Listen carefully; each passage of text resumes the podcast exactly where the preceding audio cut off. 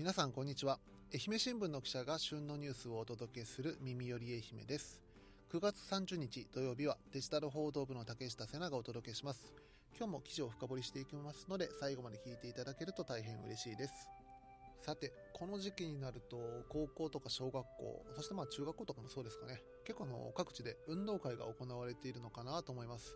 結構この運動会ってやっぱ心待ちにしてる生徒とそうじゃない生徒ってのが結構綺麗に分かれるかと思うんですけど私は比較的運動会好きでしたね。やっぱなんかみんなでまとまって何かをやるっていうのも面白かったですしそれに、まあ、競技によっては例えばあのリレーとかで大勢を抜いていったりしたらまあヒーロー、まあ、ヒーローっていうのは言い過ぎですけど、まあ、一躍やっぱりみんなからわーっと歓声を浴びるわけですね。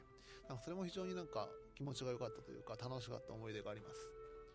さて今回の土曜日版ではですね、そんな運動会にまつわる、ある、まあ、伝統といいますか、定番について、ちょっと記事を取り上げようかと思います。それがですね、結構あの、県内のいくつかの高校では、男子が行う、まあ、集団体操といいますか、みんなであの、動きを合わせてやる体操があるんですけども、それを上半身裸でやるっていう伝統があるそうなんですね。で、ただじゃあ、この上半身裸ってやるっていうのは、まあ、この今の時代を考えてどうなのか。そういった声が読者の方からありましてじゃあ今のこの現状っていうのを、え報道部の小田記者が取材をしました。ある学校の運動会に行ってその、まあ、上半身裸の体操をやってる生徒らの声も聞いております、まあ、その取材の裏側とかその辺りを聞いていこうかなと思います。それでは早速入ってきていただきましょう。さて今日はまあちょうど今シーズンでもあります、あの、運動会に関して、まあ、記事を書いた報道部の小田記者に来ていただきました。小田さんよろしくお願いします。よろしくお願いします。で、あの、毎回これ、初めての方にはですね、自己紹介していただくんですけど、小田さんは今、まあ、何年入社、何年目になります ?2011 年入社なので、12年目？13?13 13年目か。13年目。私と同期で。で、小田さん、今までの経歴で言うと、まあ、ずっと記者ってことでいいんですかね ?11 年から。ずっと記者です。え、何系が多いんですか？スタートは映像報道部というところで、写真や動画を3年間やりました。うんうんうん、その後、社会部、当時の社会部に移動して、はい、警察担当1年、うんうん、松山市政2年、はい、で、熊高原子局を4年しまして、はいはいはい。えー、報報道部政治担当3年目です。ってことはもう、報道部系の部署は大概やってるってことですか？そしたら。そうですね。警察担当、まあ、松山市役所担当、県庁担当の県庁、まあ、政治担当。政治担当。あとやってないのなら、経済と遊軍。ああ、そうですね、そうですね。本当にまんべんなくやってます。気がつけば。逆になんかそんだけまんべんなくやってたら、多分いろんな思い出あると思うんですけど、一番記憶に残った取材とかなんかあります？一番しんどかったやつとか。何やろなまあ、よくなんか警察担当しんどいとは言いますけど、しんどかった。支局も支局でなんか違う、まあ、しんどさというか大変さがあるじゃないですか。いや、でも支局は楽しく地域の人とやらせてもらったかなと。雪大変じゃないですか、熊高原。あ、雪すごかったっす、ね。え結構でも支局ってあの、ど真ん中あるじゃないですか。はい。あの辺でもやっぱ結構積もるんですか？行った1年目の時に、支局の周辺で積雪50センチかな、初年度。はいはいはい。毎朝30分雪かきするとこから仕事を始めるという。本当に同じ愛媛なのかって言われですね。はい。1ヶ月、ボイラー凍ってお風呂に入れなかったんで。マジ？松山に通ってました。冬、真冬に？真冬に。それは地獄や。それ一番しんどいじゃないですか、それ。それはしんどかったかな。いい思い出で。ああ、いいです。で、今はまあ、今が政治担当3年目。政治担当3年目。県庁の中でもこの担当みたいなのってあったりするんです今。県庁の中では防災系とか、はいえー、土木系が多いですね。なるほど。今回取り上げた、まあ、今回の県内の高校の運動会に関する記事ですけど、全然ちょっと違うといえば違うんだ。違うんですね。そうですね。これちなみに今回、まあ、取り上げたのが、その県内高校運動会で、まあ、集団体操。要はあの、みんなでなんか、あの、体を動かしたりするやつですよね、多分。そうです。あれがまあなんで男子生徒は上半身裸でやる必要があるのかっていうはい。記事ですけど、これ、なんでこの記事を取材することになったんですか？えーと、愛媛新聞が、えー行ってます。真相追求みんなの特報班。つ通称民徳にはいはい。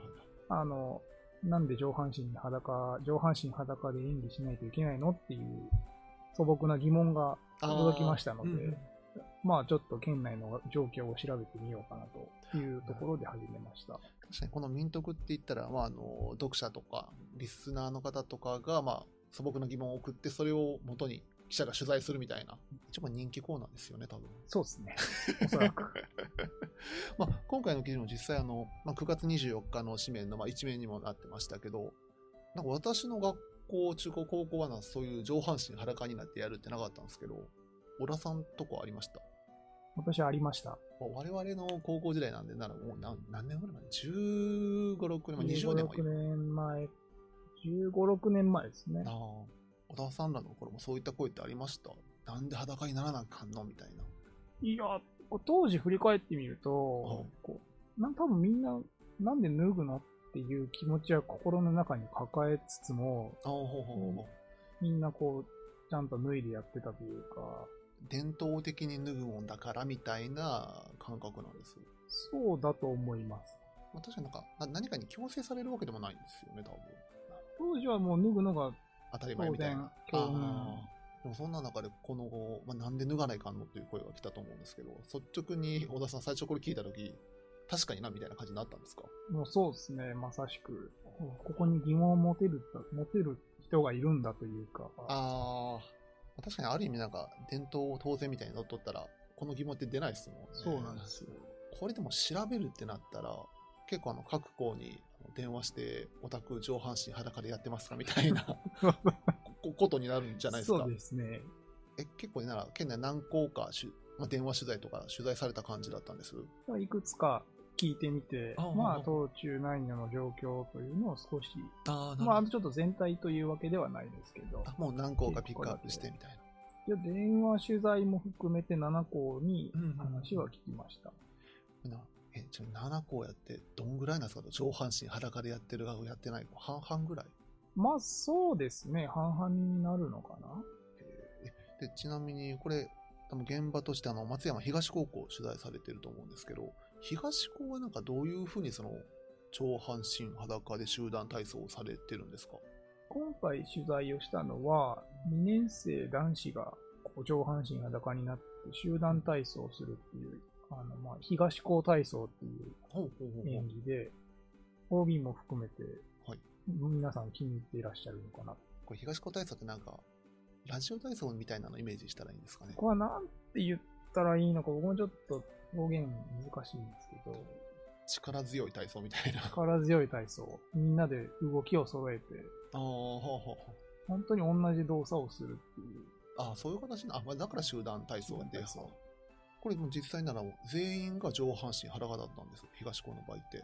原則というか、基本はまあ脱ぐ形で、うんうん実際当日はただ数人、まあ10人ぐらいはい。T シャツ着てやってるあのは今年は見ました。2年生全員でなん結構な人数いますよね。多分数百人ぐらい。うん。ちょっと正確な数字がわかんないんですけど、ならじゃあまあその過半数がとかいう話ではないってこと？ですね。一部、一部の本当に少数。ああ、T シャツ着るか着ないかみたいな議論とかってあったんですかね？一応まあ運動会の前には、こはいう着なきゃい、着るかどうかっていうことをアンケートしたりして調べてるらしくて、はあはあ、あ、なるほどなるほど。今ど年もまあアンケートは行ったみたいです。まあでも、十数人 T シャツというか、い着用しとったってことは、まあなんなら、強制じゃなくって、まあ、任意で選ぶようにしようみたいな結論になったって感じなんですかね。そうですね。先生に聞くと、もうあの、体操をやりたいっていう生徒の思いは尊重するし、ただ一方で脱ぐっていうことに抵抗がある生徒がいるっていうのもうん分かってるっていう状況を考えると、もうどっちかにえー強制するというか脱ぐのを強制するっていうものではないっていうことは強調して言われてましたこれ実際 T シャツ着た生徒らってなんか、どういう思いで来たという、まあ、なかなか、まあ、数百人おる中で十数人しか着ないって結構、なんですか、ハードル高いというか。うん、それは思いましたね。まあ、聞いてみると、はい、脱がないっていうことも最初から決めてたっていう意思を貫いた子もいましたし、日焼け防止っていう、ちょっと現代っぽい話をした子もいました。あとはまあ、記事には書かなかったんですけど、はい、その、保護者が撮影した写真とか動画による、そのデジタルタトゥーを心配したっていう声もありました。ああ、なるほどね。すごい現代っぽいなと思って。確かにね。まあ、あんだけ人がいたら誰が何にあげるかってわかんないはわかんないですよね、確かに。はい、逆に、その、じゃあ、上半身裸？まあ、を選んだ方っていうと、なんかどういう思いで上半身裸で演技することを選ばれたんですか？そうですね。まあ、今までのまま、あの、流れを引き継ぐっていうのが、まあ皆さん多かったみたいで、やっぱりまあ、男子高校生なんで、うん、運動会の雰囲気とか、あの、中で、こうみんなで上半身裸揃えて、力いっぱい演技して楽しかったっていう声もやっぱり。多いし、まあ、それは僕すごい理解は、うん、振り返ってもできるなっていうところはあるんですけど。運動会のの？独特な雰囲気はありますね、確かに。うん、あとはまあ、こう、一方で、うん、同調圧力というか、ちょっと周りの目を気にして、脱いだ、逆に脱いだっていう子も、ああ、なるほど。うん、何かはいた。まあ、今回東高は、まあ、任意で生徒が決められるっていう運用をしてて、はいはいはいはい。初めて見ましたけど、うん、まあ、来てる子も来てない子も、うんうん、みんな真剣にやってたのがすごい印象的で。あまあ確かに。まあそうなるとやっぱりもうみんなが、まあどっち気兼ねなくどっちも選べるってのがでかいんですかね、そうですね。まあ、選べる運用でいいんじゃないのっていう声も、うん、聞きましたし。これも先ほどあの7校ぐらい話聞いたということでしたけど、他の学校なら、その上半身裸でやってるところは、そういう選べる運用みたいなところが、やっぱり、まあ、多いというか、そういう傾向にあるんですかね。そうみたいですね。聞いたところで行くと、松山北高とか宇和島東高なんかは、服を着て演技をしたっていう、ああの、半々だったっていうところもありましたね。ねこれでも、これどうするんですか今後も、まあ、続いけていくかどうか、やっぱまあ生徒次第みたいになってくるんですかね。うん、主役は生徒なので、うん、生徒が一番いい方法というか、運用を決めるのが一番いいんじゃないかなとは思いますけどね、個人的には。でも逆になんか、まあ最近の傾向を受けて、もう上半身裸はもうやめちゃいましょうみたいな対応を取った学校もあったりするんですか？そうですね。今治西高校が、はい、まあ、有名なボート競技を模した演技をなんか数年前までしてたらしいんですけど、はい、昨今の社会情勢なんかを見ながら、全員が着用するっていう方に、まあ、運用を変えたっていう例もあります。ああ、なるほど。なるほど。本当もこれはもう学校それぞれによっていろいろ方針はだいぶ違うって感じなんですね。うん、確かに伝統の一言じゃ片付けられないですもんね、もうこの時代になって。うん、有識者の方はなんかどういうふうにこれらを見てらっしゃるんですか？そうですね。体育の授業の関係など詳しい岡山大学の高橋徹助教によると、運動会の演目で、そもそも男子が上半身裸になって演技するっていうのがあるのって、割と西日本が多いらしく、全国的じゃないですか、らしいっていうのはちょっとびっくりしたんですへえ、ここでも地域差というかあるんですね。出るんだと思って。ほうほうほうほうほう。楽しくやりたいっていう子供たちの意見を否定するものでないものではないっていう、まあ、前提に、はい、まあ、立った上で、こう、学校行事っていうところの、まあ、教育目的っていうのをしっかりあの決めましょうねっていうのを言ってて、まあ、伝統って言いながら、うん、じゃあ何が伝統なのかっああ、まあね。長くやってきたその体操自体が伝統なのか、うん、服を脱ぐっていう行為が伝統なのか、そもそも服を脱ぐっていうことって、あ、そうか。なんで脱ぐのみたいな、脱ぐ目的みたいなことですか。そうですね。まあ、脱ぐのが目的ではない。まあそうですね、確かに確かに。脱ぐことによって力強さを表現するような演目ではないかっていう見解を示されてて、ははははなんでまあ、時代に合わせて、皆さん価値判断をしながら、こうどうするのか決めあの決めていけばいいんじゃないかと伝統をこう疑問視できるいい時代だから、あまあ確かにそうですね。しっかり対話をして決めていったらどうでしょうかっていう提案をされてました。ならある意味そのまあ伝統だからっていうことだけじゃなくて、もしっかりまあ議論なり意見を交わしても、まあ、要は変化させていくと言いますか。そうですね。これがまあある意味その体育としての視点じゃないですか。はい。で、やっぱりこの問題ってそのまあ LGBTQ とかそういったあのジェンダーの問題も含まれるのかなと思うんですけど、そちらの観点だと、なんかどう見られるんですかね、これは。愛媛大学教育学部の藤田敦子教授は、こう自分の体を誰かに見せるっていうところを、あの決めるのは自分だっていうまあ、性的自己決定権っていう、まあ、人権に関わる問題を含んでいる可能性があるというふうに指摘をしていました。うん、まあ、なんか伝統だからといいますか、もう決まってるから脱がないといけないよっていうのは、自分で決めれではないですもんね。はい。まあ、さらに、その、男らしさとか、まあ、どうしても男らしさを表現するっていう、多分、この演目が始まった当時の時代背景を推測してみるとそういうところがあるのかなと思うんですけど、こう、そういったらしさっていう価値観をこう、学校現場でこう、なんか、すり込んでしまう、ジェンダー問題の再生産の場になってるっていう、ちょっと、あの、まあ、昔からそういう流れがあるという指摘があると思うんですけど、まあ、ちょっとそういうな流れが大きくは変わってないんではないかっていうふうに指摘をしてました。確かに、じゃあこれを女子生徒にやらせるかって言ったら絶対ないですもんね、それは確かに。これがジェンダー問題だと気づいてないっていうケースもあるじゃないですか、うん、きっと。どう変えていったらいいんですかね。先ほどの高橋さんもそうですけど、そうやってその疑問視できるし、こう、うん、っていう時代になっているっていう点を踏まえると、はい、まあその性別に基づく固定観念、ジェンダーバイアスっていうと思うんですけど、そういうところをこう考え直すきっかけになると思いますし、え藤田さんは、この運動会の演目一つとって、はい、あの、学校全体のそういったジェンダー問題とか、あの考え直すきっかけになるんじゃないかっていうふうに見てました。まあ、確かにそれきっかけに学校全体が変わっていったらっていうのもありますし、まあ、最近のあの、まあ、学校関係ですと、結構あの、まあ、女子生徒の制服にスラックス入れたりとか、そういったところが、まあ、ジェンダー関係変わってきてる部分はありますけど、なかなか見えてない部分多分結構あるんでしょうね、きっと。そうですね。当事者にならないとなかなか見えないんだなっていうのは今回取材をして思いました。うん、当時自分も上半身裸で体育祭で演技をした記憶はありますけど、じゃあそれを変えようっていう考えにまでは至らなかったし。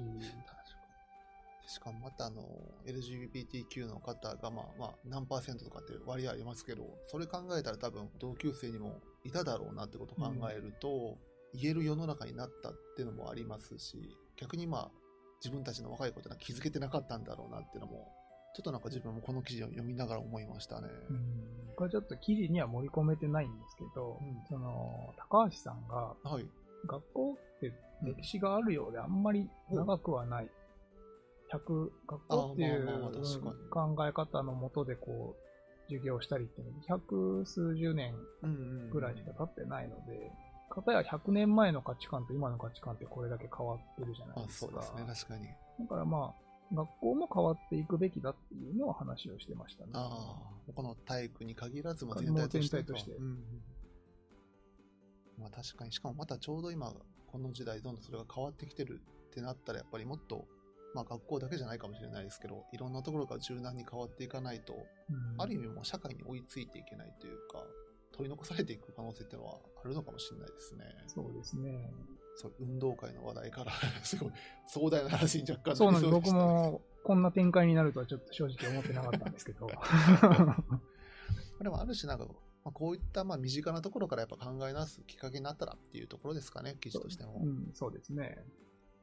わかりました。今日は小田さんにこの運動会に巡る、まあ、ジェンダーの問題といいますか、素朴な疑問からの記事を取り上げさせていただきました。小田さん、ありがとうございました。ありがとうございました。はい、エンディングです。エンディングも小田さんと一緒にやっていくんですけども、まあ、ちょうど先ほどあの、小田さんの母校の運動会の様子見てましたけど、結構大変ですね、あれ、体操。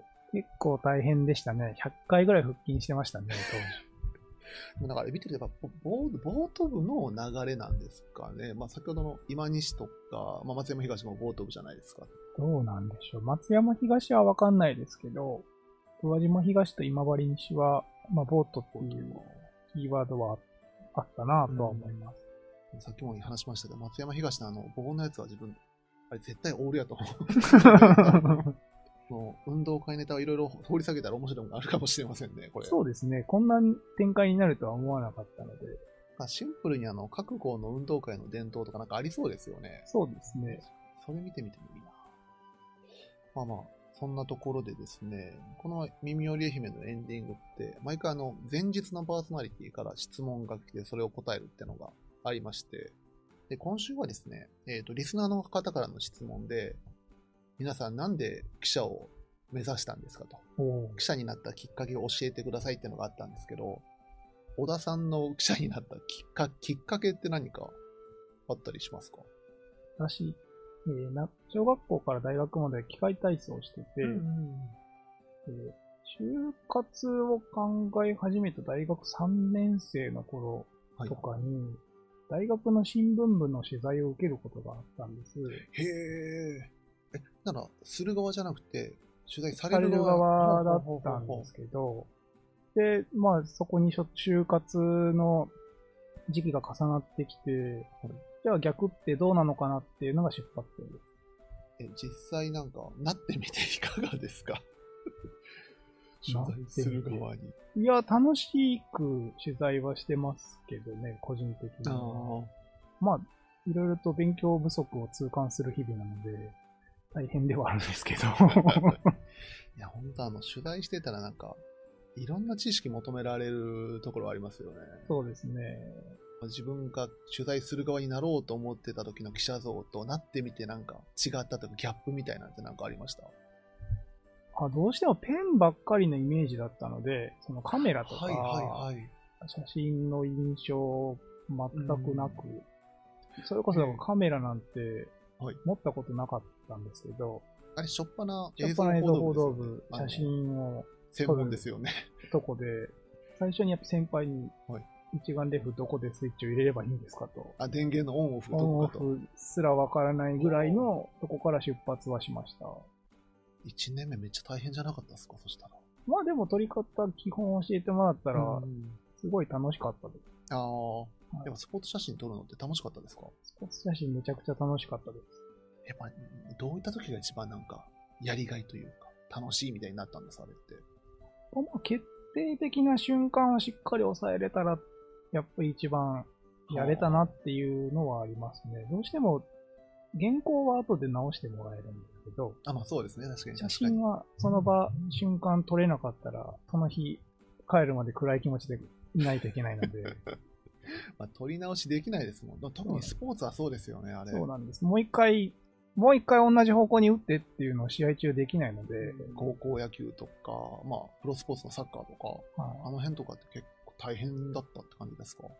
入った年にそれこそゴールデンウィーク、はい。高校、高校野球の四国大会が愛媛であって、あ、あのー、春季高校野球の。高校野球かな。で、1日4試合取りましたね。4試合？はい。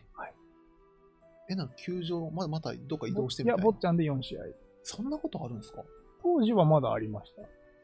できるんですね、4試合。4試合やった記憶があります。まあでも野球やったら、チャンスの場面やったらもう常にシャッター切るみたいな感じになるんですそうですね。もう、2013年かな？はい。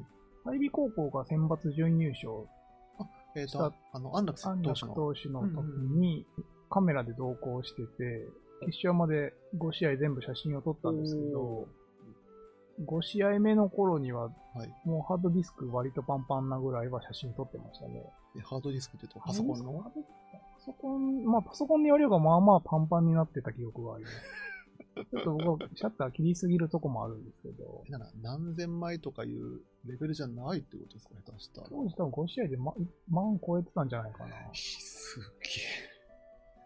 まあ、その、でもそれ切ってるってことはもうそのたんびに、もう一球一球は集中戦という感じじゃないですか。はい。結構しんどくないですか？もう割とこ、そこが、楽しかった。うん。ああ。あんまりしんどいとはならんかったっすね。そういう、まあ、あの、スポーツで最初あの、機械体操の取材を受けてからある意味始まったじゃないですか。はい。なってよかったですか？よかよかったですよ。でもまあ、楽しいは楽しいもんね、このそう仕事。ね。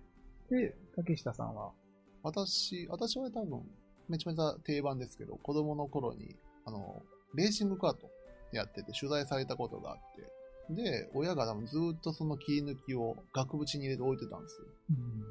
だから、記憶に残る仕事いいな、みたいな。って思ったのは、就活始めてからですね。まあ、大学になってあのカメラとか写真撮ったりするの好きで、プラス、あの、文章を書くのも好きだったっていうのも、いろいろ相まって、あ、なら新聞記者なのかな、みたいな。なるほどね。胸の内にすごい熱いジャーナリズムがありますみたいな感じじゃないですね、確かああ、そうなんや。意外とあるんかなと思ってた。に。なんか逆に内定決まった後にあの東日本大震災あったじゃないですか自分らの時って。はいはい。あれで被災地ボランティア行ってからですね。愛媛新聞社に内定もらうまではまだなかった。なかった薄かったって感じ。